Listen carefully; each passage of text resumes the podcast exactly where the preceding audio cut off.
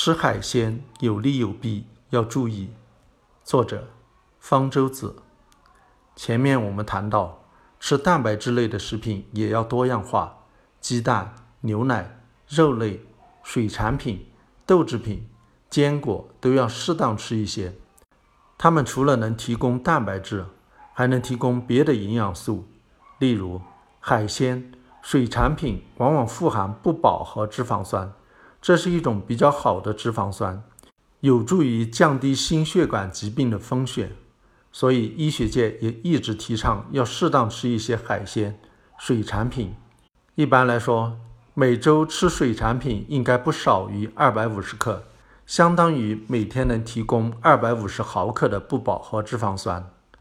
但是海鲜、水产品是存在健康风险的，主要是因为现在的海、河流。受污染很严重，特别是受重金属汞的污染。工厂排出的废水里有的含有汞，废水排到了河流、海洋里，汞就会被一些水生生物给吸收了。重金属一旦进入了生物体体内，就难以再排出去，就会积蓄下来。小鱼吃小虾，大鱼又吃小鱼，这样。这些生物体体内的汞就层层累积下来，最后又被人给吃下去。所以吃海鲜、水产品的时候，很关键的一条就是要注意汞污染的问题。越是在食物链顶端的那些海洋生物，体内汞的含量就会越高。例如鲨鱼、旗鱼。所以像这种含汞量特别高的水产品，是要避免去吃它的。还有一些水产品，像金枪鱼、龙虾，它们体内的汞含量也是比较高的。这些含汞量偏高的水产品，并不是说都不要吃，而是要少吃。经过测定，有一些水产品的汞含量是比较低的，它们包括三文鱼、鳟鱼、沙丁鱼、罗非鱼、鲶鱼、虾、螃蟹，大家可以适当的多吃。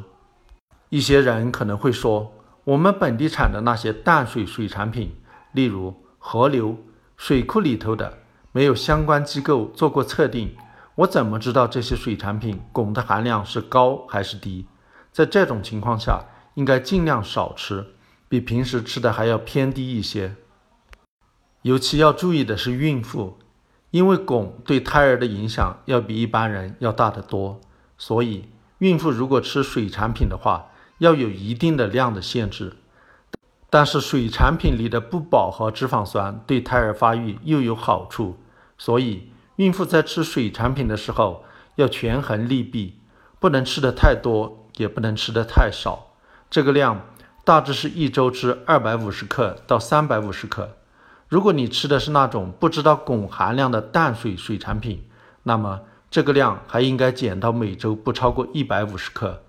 这个推荐量也适合哺乳期的妇女。在吃水产品的时候，还要尽量避免吃那些含汞量比较高的部位，因为汞在生物体内积蓄的时候，会比较集中的在内脏、大脑这些部位积蓄，所以在吃水产品的时候，要尽量避免吃内脏、吃头。有一些人喜欢吃鱼头，觉得鱼头很好吃。但是鱼头恰恰是汞含量比较高的部位，其实应该是少吃的。吃贝壳的时候，也尽量不要吃内脏部分，因为贝壳内脏也是属于重金属含量比较高的。